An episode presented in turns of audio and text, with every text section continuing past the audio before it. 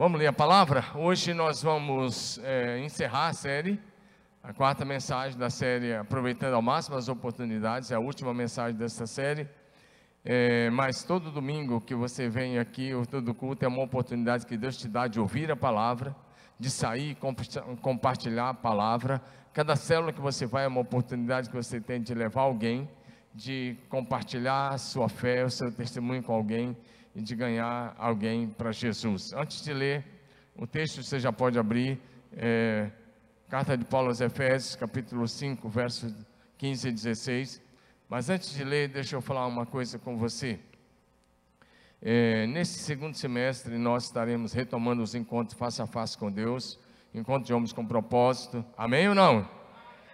Um encontro de mulheres com propósito, face a face de mulheres, moças, rapazes, casais Vamos ter vários encontros, se Deus quiser, as coisas vão voltar à normalidade e nós vamos ter os nossos encontros. Nós estamos muito confiantes, estamos orando por isso, que a partir de agosto a gente vai voltar com os encontros. E também nossas matrículas estão abertas para os cursos de família. Obrigado, viu, Felipe? É, uma outra coisa que eu quero lembrar, olha bem para esse aviso agora, eu já vou em seguida começar a pregar. Nós estamos começando uma torre de oração 24 horas por dia, aqui mesmo. Durante o dia, a torre vai funcionar aqui nesse auditório e nós queremos que durante o dia a responsabilidade da torre seja das mulheres, né? as moças, as mulheres de um modo geral. Então, as mulheres da igreja, as moças da igreja, de um modo geral, é, nós queremos que eles assumam a torre. O que, que você tem que fazer? É só reservar uma hora por dia de oração. Você vai se comprometer de orar uma hora por dia. Só que dessa vez não é na sua casa, é aqui. Então, se você imaginar que o seu horário seja das seis às sete da manhã, então, seis às sete você vem aqui e fica aqui a oração. Então, das sete da manhã até as 19 horas, horário para as mulheres, das 19 até as seis da manhã, é, os homens, os rapazes, de modo geral, e das seis às sete da manhã nós teremos é, algumas pessoas que já se comprometeram e também das seis até meio-dia. E da, do meio-dia até às 18 horas, sempre nós teremos um pastor aqui de plantão para acompanhar vocês. Então, é, não haverá torre de oração funcionando nos horários dos cultos e também nos horários das células, mas outro horário haverá. Eu vi, me, eu vi meio amém, né? mas tudo bem. Quem sabe você se desperta. É, logo, logo a torre vai estar, à noite por enquanto é em casa, mas logo, logo ela vai estar funcionando naquele container de cima. Nós vamos estar trabalhando para deixar ele em ordem, dentro de pouco tempo estará funcionando no container da parte de cima. É, ali fora tem banheiro, tem tudo certinho, então o container vai estar com ar-condicionado, com iluminação adequada, música ambiente, e você vai poder chegar e orar aí, dependendo do seu horário, por escala. Então, nós queremos encorajar você a participar da nossa torre de oração. Posso ouvir um amém agora? Amém, que assim seja. Aproveitando ao máximo as oportunidades, parte 4, como eu disse, a última parte dessa série de mensagens. Efésios 5, 15, 16 diz: Tenham cuidado com a maneira como vocês vivem, que não sejam como insensatos, mas como sábios aproveitando ao máximo cada oportunidade, porque os dias são maus. Diga amém. Esse texto, Paulo está dizendo: veja como vocês estão vivendo. Faça uma análise da maneira como vocês estão usando o seu tempo. Veja como vocês estão andando. E ele diz: olha, não sejam tolos, mas sejam sábios. Aproveite ao máximo as oportunidades, diz Paulo, porque os dias são maus. Se aproveitarmos ao máximo as oportunidades que Deus coloca diante de nós, com certeza nós cumpriremos o propósito que causou a nossa existência nessa terra, nessa geração. E nós vamos poder experimentar a boa, agradável e perfeita vontade de Deus. Amém, amados? Quantos querem experimentar a boa, agradável e perfeita vontade de Deus? Então aproveita a oportunidade que Deus está te dando, porque o tempo é hoje e a hora é agora. Então é preciso que sejamos sábios no uso do tempo. mas também que estejamos sóbrios o tempo todo, alertas, atentos, prontos para ouvir a voz e a direção do Espírito Santo, e assim não só ouvir, mas obedecer à voz do Espírito Santo. Aproveitando as oportunidades que o Senhor coloca diante de nós, nós veremos as promessas de Deus se cumprirem na nossa casa, na nossa família, no nosso ministério. E nós poderemos viver então o máximo daquilo que é a nossa vida em Cristo Jesus. E nós podemos experimentar milagres extraordinários. Então hoje nós vamos olhar um pouco para o Novo Testamento. E dessa feita nós vamos olhar para alguns homens do Novo Testamento que aproveitaram bem as oportunidades que tiveram. E vamos começar com o apóstolo Pedro. O Pedro era simplesmente um pescador lá do Lago da Galileia. E talvez se você olhasse para ele pescando, não, não só para ele, mas para os outros companheiros dele, você olharia e falava: Não, eu. Talvez você julga, julgaria de cara o livro pela capa. E você olharia e falava: Não, esse não serve para o meu time, para a minha equipe. Mas Jesus olhou e enxergou nele uh, uma, alguém que só precisava ser trabalhado, lapidado, burilado pela graça e o poder do Senhor. E Jesus enxergou nele alguém especial. Ao ser chamado por Jesus, Pedro aproveitou aquela oportunidade. Ele não deixou passar. Ele não esperou para depois. Jesus passou por ele e disse: Vem, segue-me. Mateus 4, 18, 19 tem esse chamado de Pedro e de André, que era irmão dele. E ele largou as redes para trás, largou o barco para trás, seguiu o Senhor. É, é verdade que ele deu algum trabalho. É verdade que ele teve altos e baixos, mas é verdade também que ele se tornou um dos maiores apóstolos de Jesus Cristo. Diga amém. Um poderoso pescador de vidas para Jesus. Um dos principais líderes da igreja. E nos deixou um legado de fé, de dedicação, de alguém que dá a vida pelo próprio Jesus, pela pregação do Evangelho. O legado de uma vida completamente consagrada ao Senhor. Mas tudo começou com a decisão de obedecer a Jesus e cumprir o chamado que o Senhor estava lhe fazendo. Diga amém. Participe comigo, meu irmão. Você veio para adorar. Esse tempo é tão curto, passa rapidamente. Então é hora de você esquecer o celular de lado e adorar o Senhor com intensidade. Fala para o teu vizinho assim: culto. Fala para o seu vizinho: culto é um ensaio para aquilo que vão fazer no céu.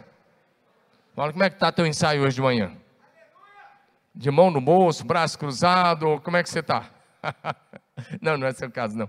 De braço cruzado, mão no bolso, ou, ou está olhando no celular? No céu, graças a Deus, não vai ter celular. Então se liberta disso aí, pelo menos na hora do culto, em nome de Jesus. E se liga no céu agora, ensaie para aquilo que você vai fazer por toda a eternidade. Que o teu ensaio seja poderoso hoje de manhã, diga amém. Pedro, então, ele aproveitou aquela oportunidade que Jesus lhe deu Ei, se ele tivesse perdido essa oportunidade, nós não estaríamos falando nele hoje de manhã, porque nós não falamos aqui daqueles que perderam as oportunidades oferecidas por Jesus. Na primeira mensagem, nós falamos daqueles que tiveram a oportunidade de perder, mas nós não estaríamos pregando sobre Pedro se ele não tivesse obedecido o chamado. Você concorda comigo? E porque ele obedeceu o chamado, ele teve experiências sobrenaturais, como aquela de andar sobre as águas. Só Jesus e Pedro andaram sobre as águas, mais ninguém. Imagina que experiência. Ele conhecia aquelas águas e um dia ele anda sobre elas. Diga aleluia. Ele viu muitos, talvez milhares de milagres, porque Jesus fez tantos milagres que o João disse que o livro do mundo inteiro não caberiam. Ele viu sinais, viu maravilhas.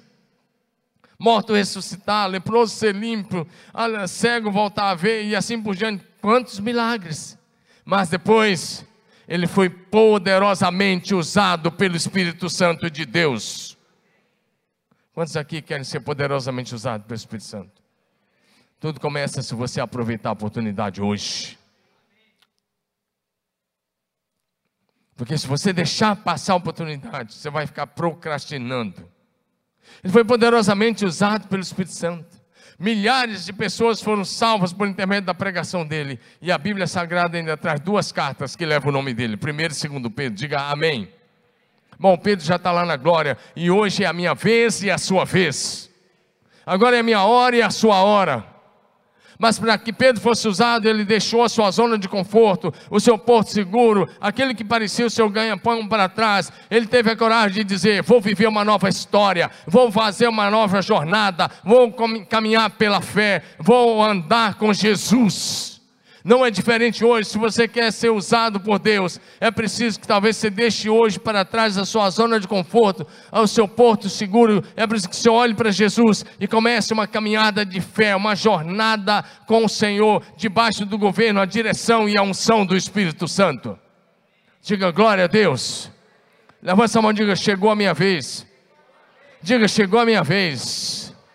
O Pedro marcou a história da geração dele e deixou um legado para nós. Mas agora é a minha vez e a sua vez de marcarmos a história da nossa geração e de mostrarmos para aqueles que estão ao nosso redor como é que alguém anda com Deus hoje. Diga amém. Eu quero olhar um pouquinho também com você agora a vida de João. Quando ele foi chamado, possivelmente ele era ainda menor de idade. Ou seja, tinha menos de 20 anos, para a época, menos de 20 anos de idade. E ele andou com Deus, com Jesus. Ele precisava ser trabalhado também. Ninguém chega pronto. Diga comigo, ninguém chega pronto. Diga não, ninguém chega pronto. Diga, mas a graça de Deus, a graça de Deus nos transforma. Amém. A graça de Deus foi trabalhando na vida de João. A princípio, ele tinha um, um sonho um pouco assim, bem simples, bem humilde. Eu estou ironizando ele, ele começou a andar com Jesus e um dia ele chega lá para Jesus, ele o irmão dele, Tiago, e eles falam assim: Jesus, nós queremos fazer um pedido. Jesus fala: fica à vontade, ainda levar a mãe junto. Manda que no teu reino, um de nós se sente à tua direita outro à tua esquerda. Não era humilde esse sonho? é, humilde é ironizando. Mas aí Jesus corrigiu e disse: Não, no governo dos homens é assim, mas no meu reino quem quiser ser o maior tem que ser o servo de todos. E João aprendeu isso, diga aleluia. E ele aproveitou a oportunidade, se tornou um dos apóstolos mais íntimos de Jesus. Quantos querem ser íntimos de Jesus aqui? João recostava a cabeça no peito de Jesus. E aí, a, essa intimidade, essa comunhão com Jesus, a gente aprende uma coisa, diga comigo: revelação. Diga bonito, revelação de Deus é para os íntimos. A revelação é para os íntimos. E por isso João vai viver um ministério onde ele recebe a revelação do amor de Deus, da graça de Deus, como poucos. E ele escreveu o evangelho que leva o seu nome. Que evangelho lindo, fácil de você ler, fácil de decorar. Amém, irmão? Amém? Você está dizendo amém para fácil de decorar. Você pegou ou não?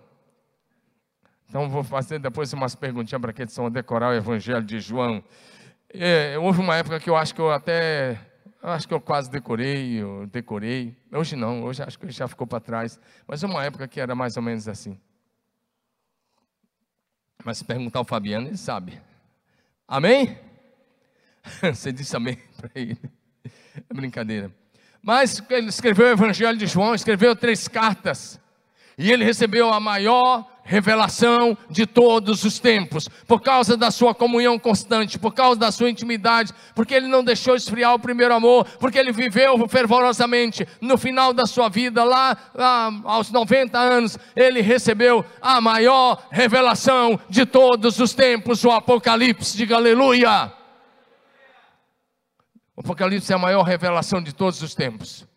É Deus descortinando a história e mostrando o que ia acontecer nesse tempo do fim. O Apocalipse mostra o que tinha acontecido, o que está acontecendo e o que ainda vai acontecer. Tem três tempos ali: passado, presente e futuro. E ele recebe essa revelação. Se você olhar Apocalipse 1, verso 1, vai dizer: revelação de Jesus Cristo que Deus lhes deu Pra, lhe deu para mostrar ao seu servo as coisas que breve devem acontecer e que ele enviando pelo intermédio do seu anjo revelou a João. Diga amém com o apóstolo João, nós aprendemos que quando alguém aproveita a oportunidade que Jesus lhe dá, e que quando desenvolve comunhão, intimidade com Jesus, aqueles que amam Jesus incondicionalmente, eles recebem as revelações do céu. Diga amém. Aprendemos também o quanto é importante ser fiel e perseverante até o fim. Diga aleluia. Meu irmão, eu estou pregando para você, mas eu quero dizer uma coisa: o Senhor Jesus te salvou, o Senhor Jesus te chamou. O Senhor Jesus quer que você desenvolva comunhão profunda, intimidade com o Espírito Santo, que o seu coração seja alinhado com o céu, que o seu coração seja alinhado com o coração de Deus, o Pai, que você ande na dependência do Espírito Santo, porque comunhão com Deus e alinhamento com o céu traz a revelação do céu para a terra. E se você se tornar um com o Senhor, se você estiver alinhado com o Senhor, você se tornará um com Ele. Você não entendeu, né? Mas eu vou, quem sabe, vou desenhar aqui agora. Se você for tão íntimo, tão íntimo do Senhor, vai chegar um momento que entre você e Jesus não haverá mais separação. Você e ele serão um. Amém? 1 Coríntios capítulo 6, verso 17. Diz para a gente, mas aquele que se une ao Senhor é um só espírito com Ele. Quantos estão unidos com o Senhor? Quantos estão unidos com o Senhor? Então você já é um com Ele. Você já é um com Ele. Leva sua mão e diga: Eu sou um com Jesus. Você sabia que Jesus orou para você ser um com Ele? Se você pega João capítulo 17, de 20 a 23, Jesus vai orar o tempo todo que eles sejam um em nós, que eles sejam um comigo, eu neles e tu em mim, que eles sejam um, que eles sejam um em nós. Amém? Que você seja um com a Trindade, diga aleluia. O apóstolo João viveu toda a sua, a sua juventude dedicada a Ele, toda a sua maturidade e toda a sua velhice, até o último dia, diga aleluia. Eu espero que você caminhe com Deus não por um tempo determinado, mas por todo o tempo, até o último fôlego de vida. Diga aleluia. Quero olhar um pouco para Mateus. E para falar a verdade, sou um grande admirador de Mateus. Ele tinha uma, um bom trabalho. Ele era um fiscal de rendas. Fiscal de renda hoje ganha muito bem, tanto estadual quanto federal. E naquela época, dois mil anos atrás, os caras já ganhavam muito bem.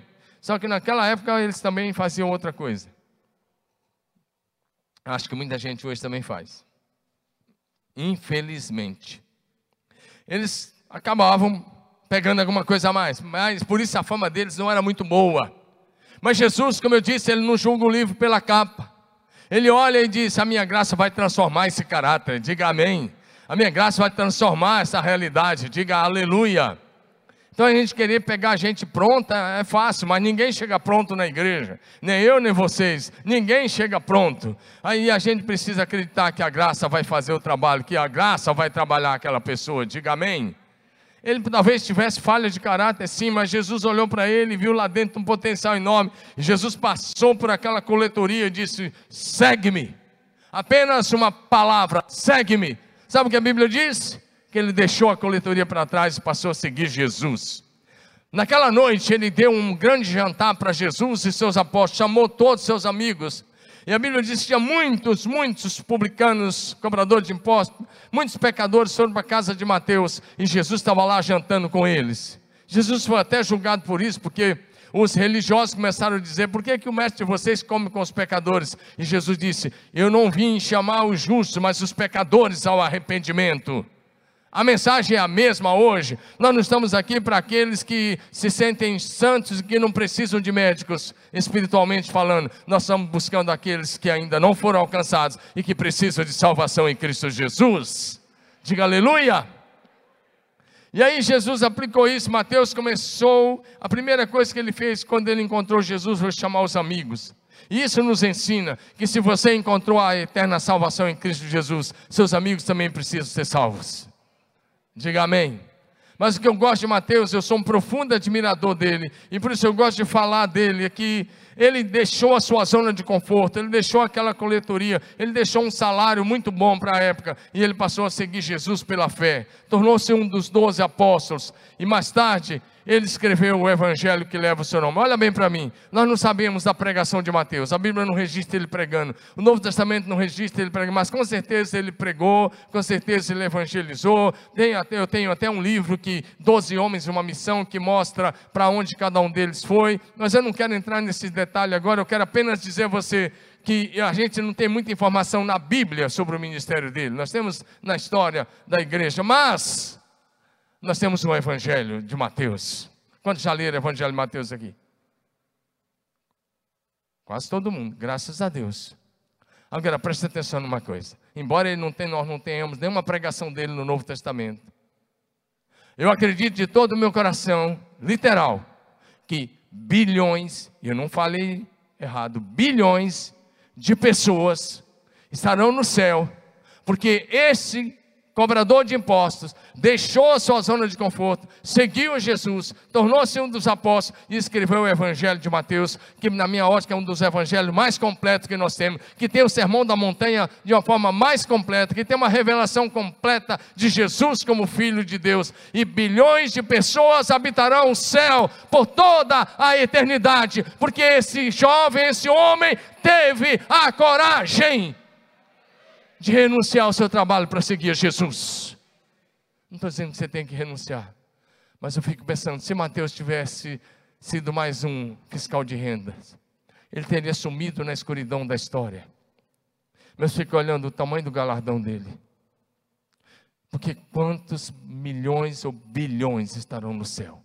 Já são passados mais de dois mil anos. Ou dois mil anos da história da igreja e alguns milhões ou bilhões já, estarão, já estão lá e ficarão lá por toda a eternidade. Porque um dia ao ler o Evangelho de Mateus, conheceram Jesus, o Filho de Deus. Diga amém, meu irmão.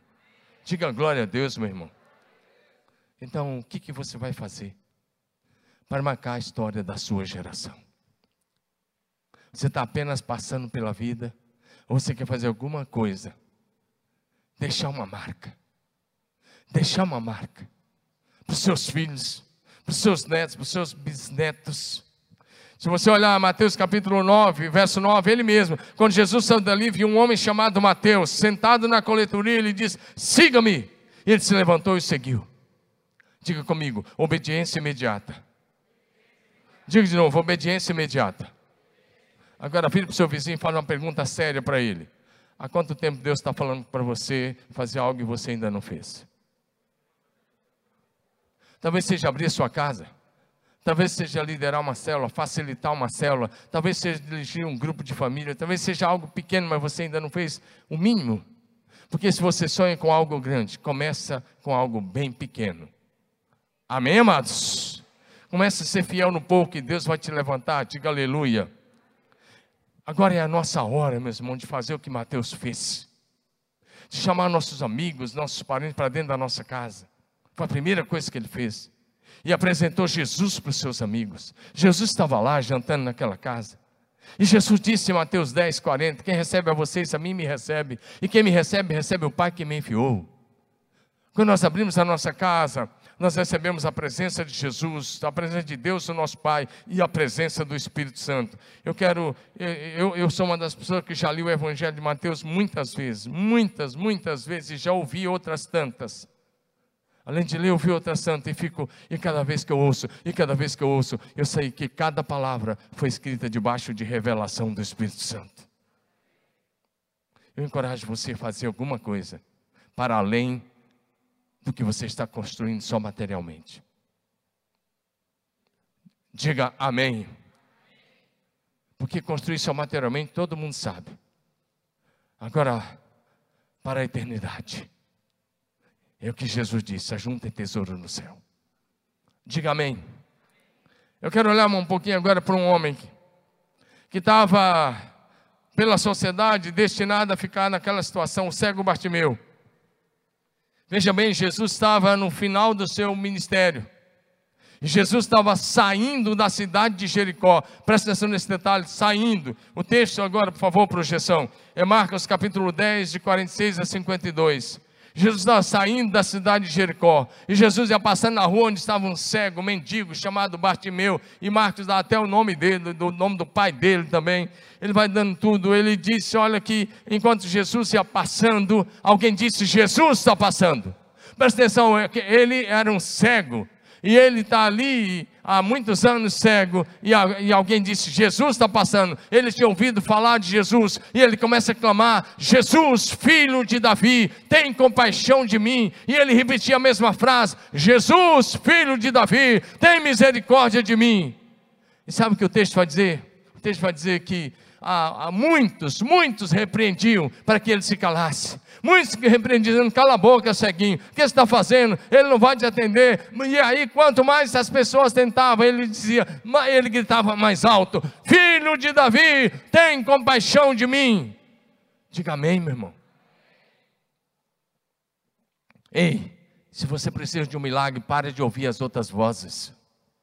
Você não entendeu, né? Se você precisa de um milagre, para de ouvir as outras vozes. Ouça a voz do Espírito Santo de Deus, ouça a palavra de Deus que produz fé na sua vida.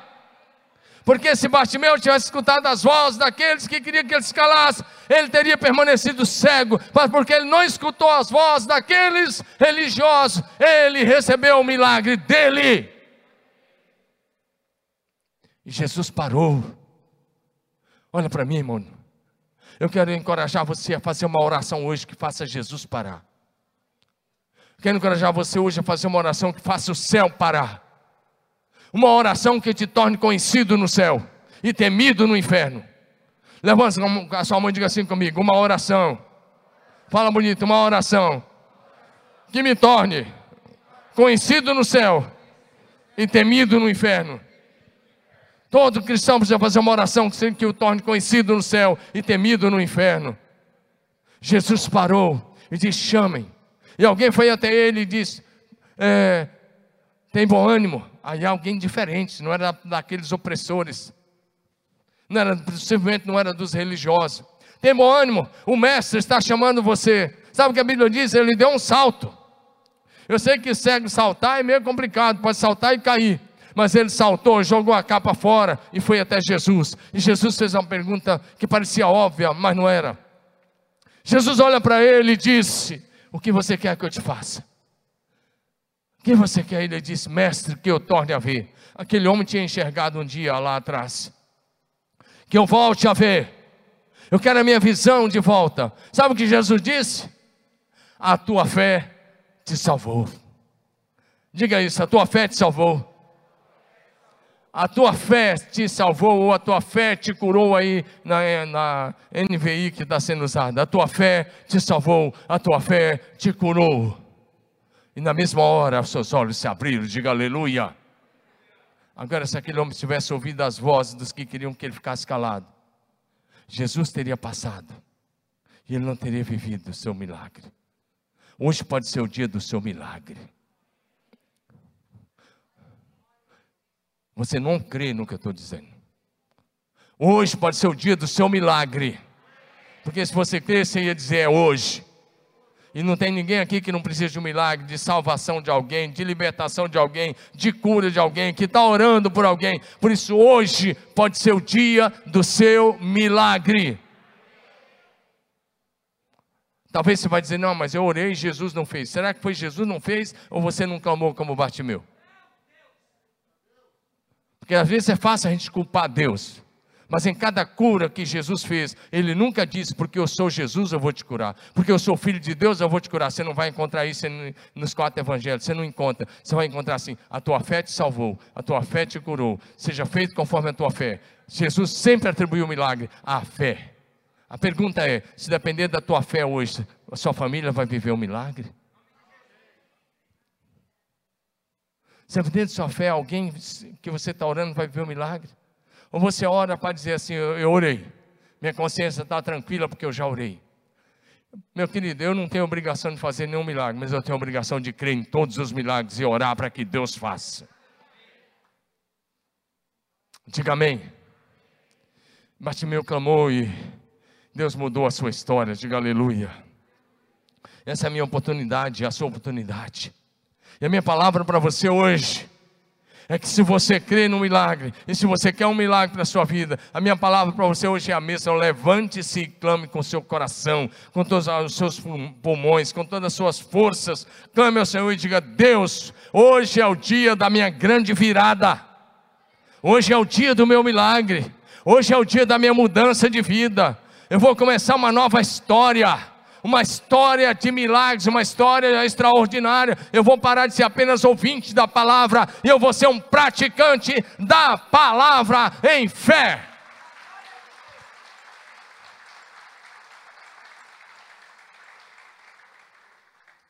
Por isso agora eu quero olhar para um pai. E o nome desse pai é Jairo. Jairo era um religioso. Esse religioso aqui, ele foi diferente. Diga, diferente. Enquanto os outros só malhavam Jesus, ele foi até Jesus. Porque os outros fariseus, eles só malhavam. Malhavam e malhavam e malhavam. Mas sabe de uma coisa? A água chegou aqui em Jairo. Pessoal de casa, não é que chegou aqui, chegou aqui. Sabe por quê? Ele tinha uma filha única, de 12 anos. Por favor, projeção Lucas, capítulo de número 8, de 41 e 42, depois de 49 até 56. Ele tinha uma filha única e ela estava morrendo. E de fato veio a morrer alguns minutos depois. Agora, imagina comigo. Jairo era o chefe geral da, daquela sinagoga em Capernaum. Ele se levanta. Olha para mim. Pensa agora num cara rico. Pensa num cara bem sucedido. Como diz um amigo meu, terno Jorge Armani. Todo alinhado. E ele sai da sua casa. Estou só trazendo um pouco para a linguagem de hoje. E aí ele vai, e ele vai até Jesus. Porque a água não estava no pescoço, estava aqui, ó, tinha passado do nariz, ele não tem mais. Ele sabia que a religião judaica não podia fazer nada pela filhinha dele. Mas ele ouviu falar que Jesus estava na cidade. Diga aleluia. Fala para o teu vizinho assim: Jesus está na casa. Fala bonito, como quem crê, Jesus está na casa. E se ele está na casa, é ambiente de milagre, é ambiente de cura, de libertação, de salvação, de toda sorte de bênção. Diga aleluia.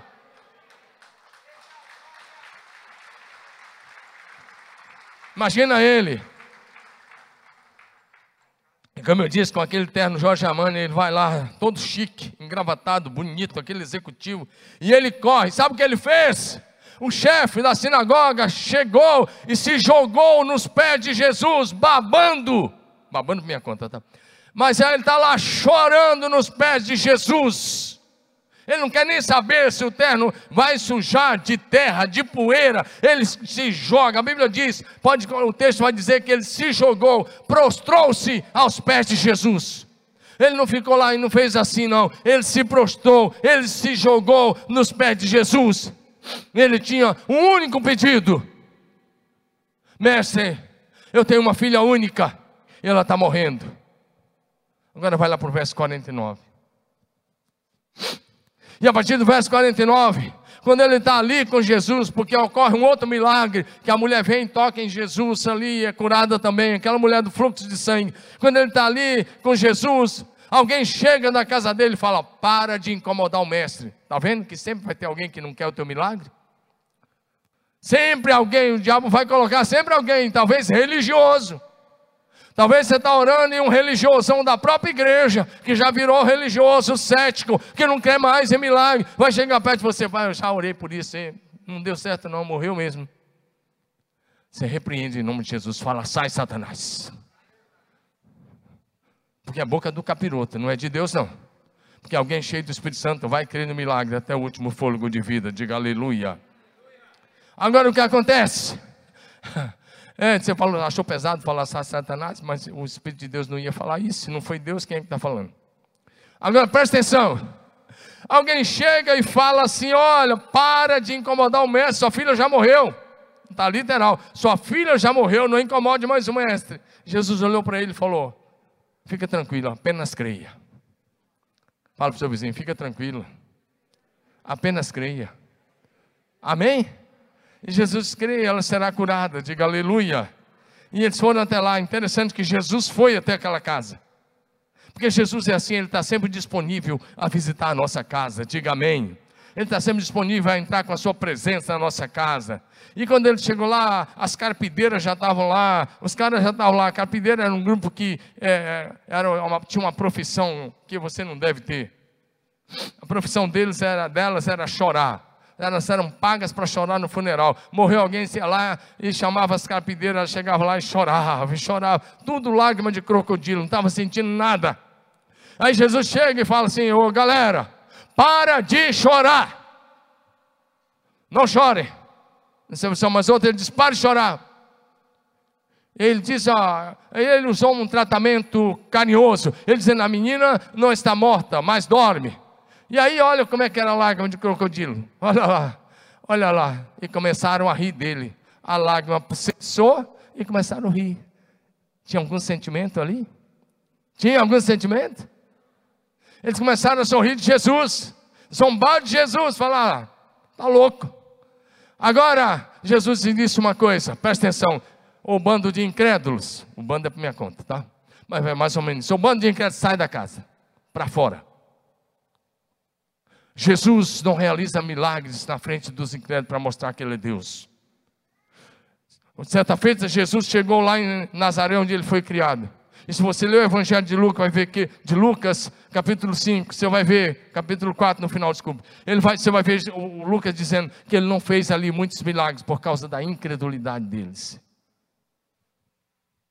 Mandou os incrédulos sair e disse: Entra comigo apenas o pai e a mãe da menina, Pedro, Tiago e João.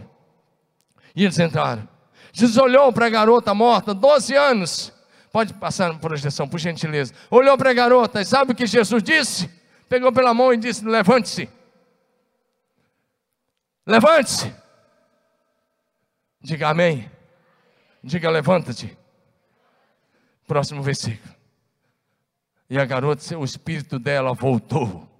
E ela se levantou. Dá um aleluia aí no seu lugar. E imediatamente o espírito voltou, ela se levantou. Aí Jesus, Jesus é prático. Diga comigo, Jesus é prático.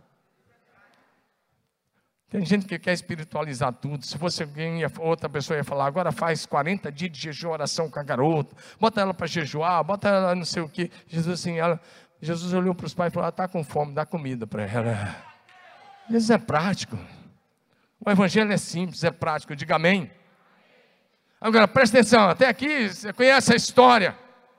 Agora, a questão é que a atitude de Jairo de correr atrás de Jesus, de se prostrar aos pés de Jesus, de se humilhar diante de Jesus, transformou o pior dia daquela família no dia do seu maior milagre. Transformou o luto em festa, a tristeza em alegria, o pranto em riso. E no lugar do luto vem celebração ao Senhor e o nome do Senhor foi glorificado. A questão é: você está pronto a transformar o seu pior dia no melhor dia da sua família? Você está pronto a transformar o seu pior momento no melhor momento da sua casa? Então você precisa se lançar aos pés de Jesus, como fez Jairo. Diga aleluia, meu irmão, eu estou pregando para você. Porque às vezes a gente quer um milagre, mas a gente não faz o mínimo esforço. Jairo foi até Jesus. Você está aqui na casa do Senhor, em culto, em adoração ao Senhor. Aproveite esse momento e diga: Hoje é o dia do meu milagre. Vira para o seu vizinho e diga assim: Hoje pode ser o dia da virada da sua vida, o dia do seu maior milagre. Amém ou não? Pastor, mas já tem tantos anos que eu estou sofrendo com isso, não aconteceu. Mas pode ser agora, em nome de Jesus. Pode ser hoje. Depende de você. Depende da sua atitude. Depende de você aproveitar a oportunidade. Você está na casa de Deus. Diga aleluia.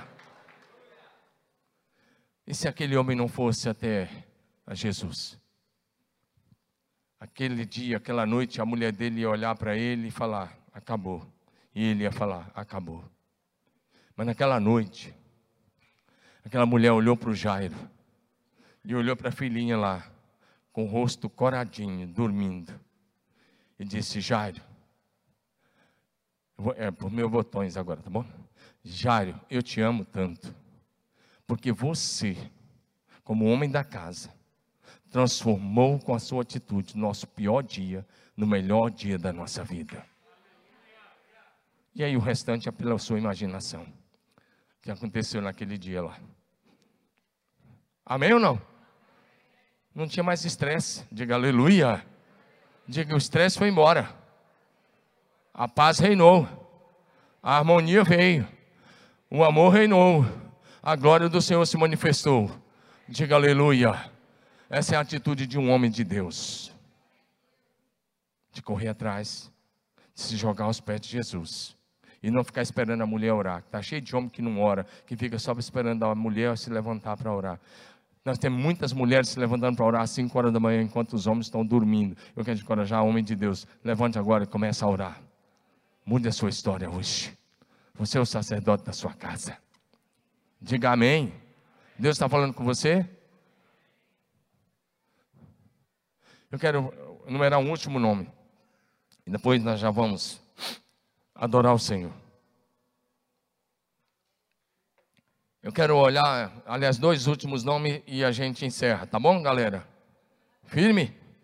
Então vamos lá, quero olhar Barnabé e junto com ele o Saulo, que está junto. Mas quero olhar o, o Barnabé. A primeira coisa que eu olho é que a conversão desse homem foi tão forte. Atos 4, 36 em diante. A conversão dele foi tão genuína que os apóstolos mudaram o nome dele. O nome dele era José. E os apóstolos colocaram Barnabé. Barnabé, o próprio texto vai dizer que significa filho do exortador, ou filho do consolador, mas a tradução é Barnabé significa filho do exortador, filho do consolador, presta atenção, filho do encorajador, filho do Espírito Santo. Quantos filhos do Espírito Santo nós temos aqui hoje? E se você não levantou sua mão, você é filho de quem? Porque lá no novo nascimento é ele que, o Espírito Santo que promove o novo nascimento. E se você não foi nascido do Espírito, então você ainda é filho do capiroto. Mas aqui não tem esse tipo de gente, em nome de Jesus, amém? Quantos são filhos do Espírito Santo aqui? Então você é um consolador, um exortador, um encorajador, um motivador, alguém que estende a mão, alguém que encoraja, alguém que motiva, alguém que levanta o caído. Não alguém que aponta o dedo. Amém ou não? Barnabé, ele, ele decidiu ser generoso, diga, ele decidiu ser generoso. O verso 37 diz que ele tinha uma terra, ele vendeu e trouxe o valor e colocou os pés dos apóstolos, dos apóstolos. Nós estamos em Atos 4, meu irmão, verso 36, depois 37. Isso. Agora, e aí não sei porque está Atos 5, mas não tem Atos 5 nesse texto meu não, tá bom? Você pode cortar isso daí. Agora, se você for para Atos capítulo 9, em Atos capítulo 9 você vai ver uma coisa interessante: o Saulo tinha se convertido. O Saulo tinha ficado um tempo orando lá no deserto da Arábia. Tinha passado de volta lá por Damasco. Agora ele chega em Jerusalém. E o Saulo tenta se juntar aos irmãos da igreja. Atos 9, 26 a 28, ele tentou se juntar, mas a Bíblia diz aí que os discípulos estavam com medo e não quiseram acreditar na conversão do Saulo. Fala, não, você não é convertido, não. Mas o Barnabé, diga Barnabé.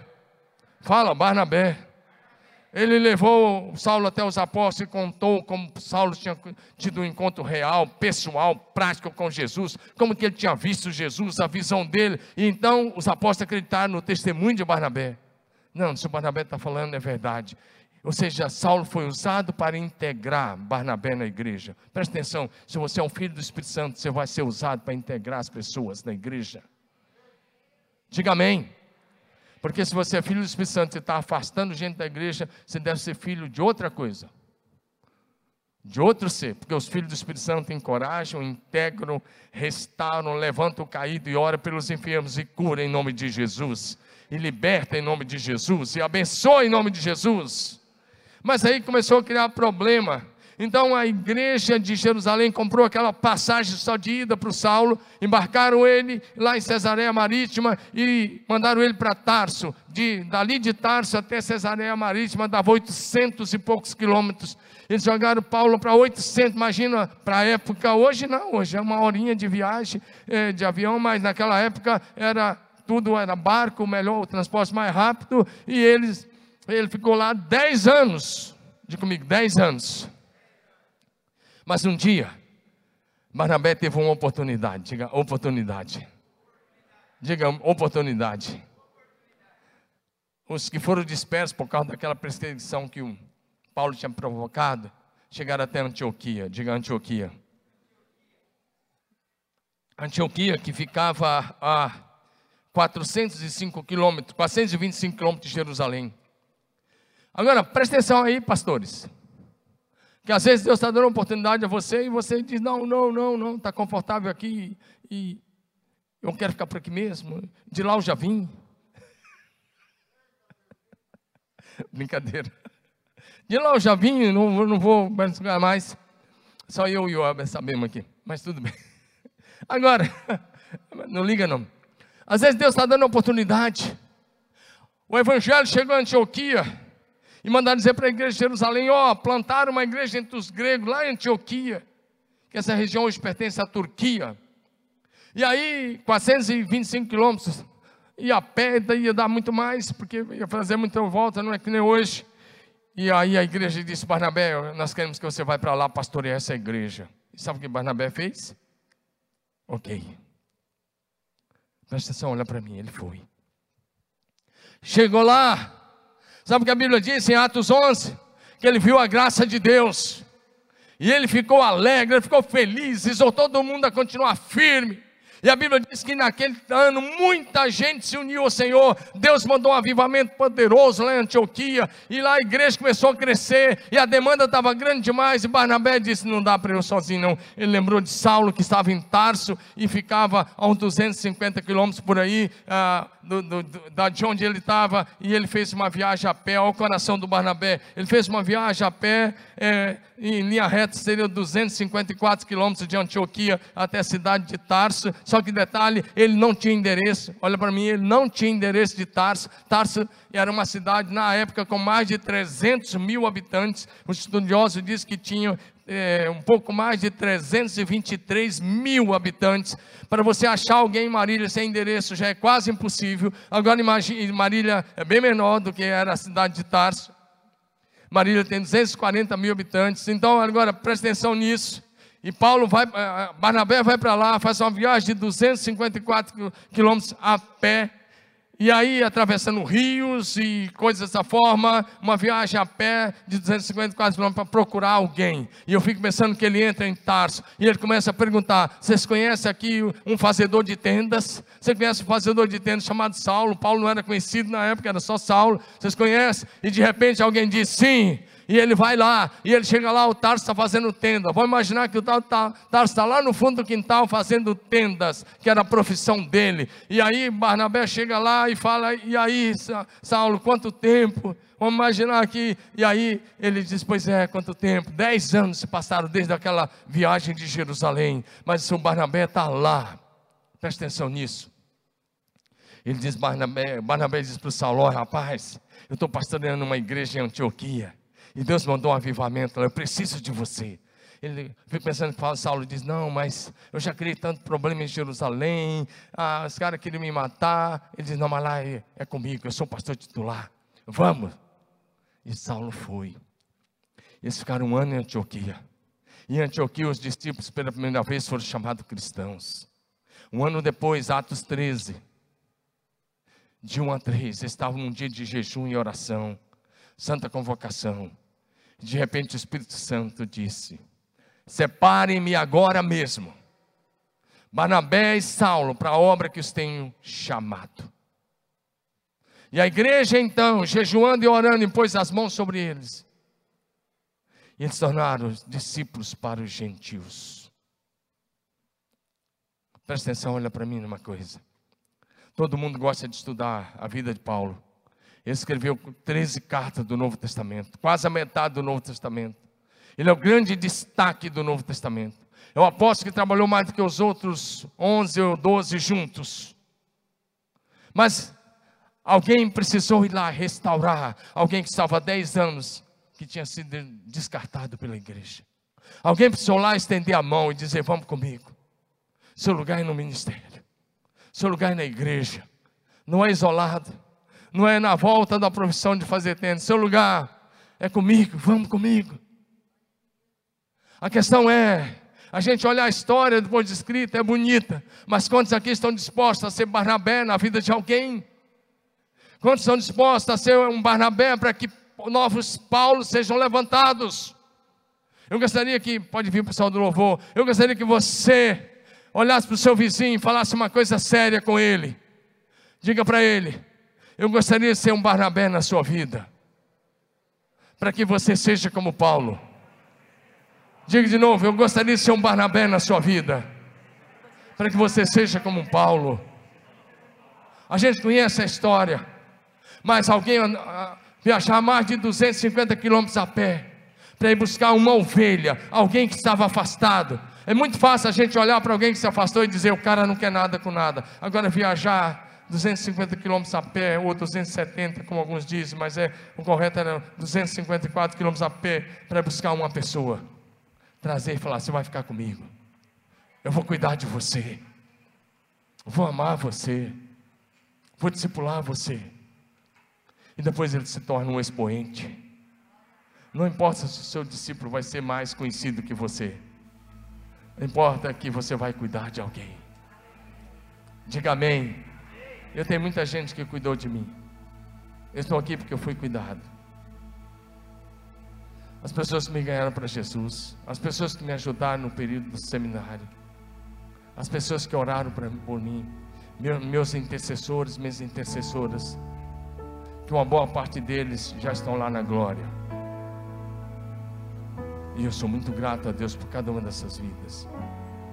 Porque se aquelas pessoas não tivessem pregado o Evangelho, cuidado de mim, me dado a primeira Bíblia, na época o primeiro cantor cristão, se essa pessoa não tivesse me adotado, em alguns momentos eu teria passado tantas dificuldades. Hoje eu te encorajo a ser um Barnabé na vida de alguém. Eu queria encerrar dizendo: depois o Paulo se tornou tão especial, imitador de Cristo, um homem fantástico mas ele precisou ser cuidado por alguém. Vamos ficar em pé. Ele precisou de alguém para cuidar dele. Precisou de alguém que estendesse a mão. Talvez quantas pessoas estão precisando de mim e de você hoje? Eu não vou chamar você para vir à frente, mas aí no seu lugar. Eu quero que você responda ao Espírito Santo. O Espírito Santo está trazendo já, já está trazendo à sua memória pessoas, o nome e o rosto da pessoa para você agora. Que você precisa buscar essa semana, que eu preciso buscar, que você precisa buscar. Que a gente precisa ser Barnabé na vida de alguém. Você diz que é filho do Espírito Santo, então você precisa ser um encorajador, um exaltador alguém que levanta o caído, alguém que restaura o abatido, alguém que traz esperança e oportunidade de ministério na vida das pessoas. Saulo depois se tornou um grande, grande, grande apóstolo que combateu o bom combate, completou a carreira e guardou a fé. Agora, o bastão da fé está na minha mão, está na sua mão. Que a gente possa fazer o mesmo como imitadores de Cristo Jesus.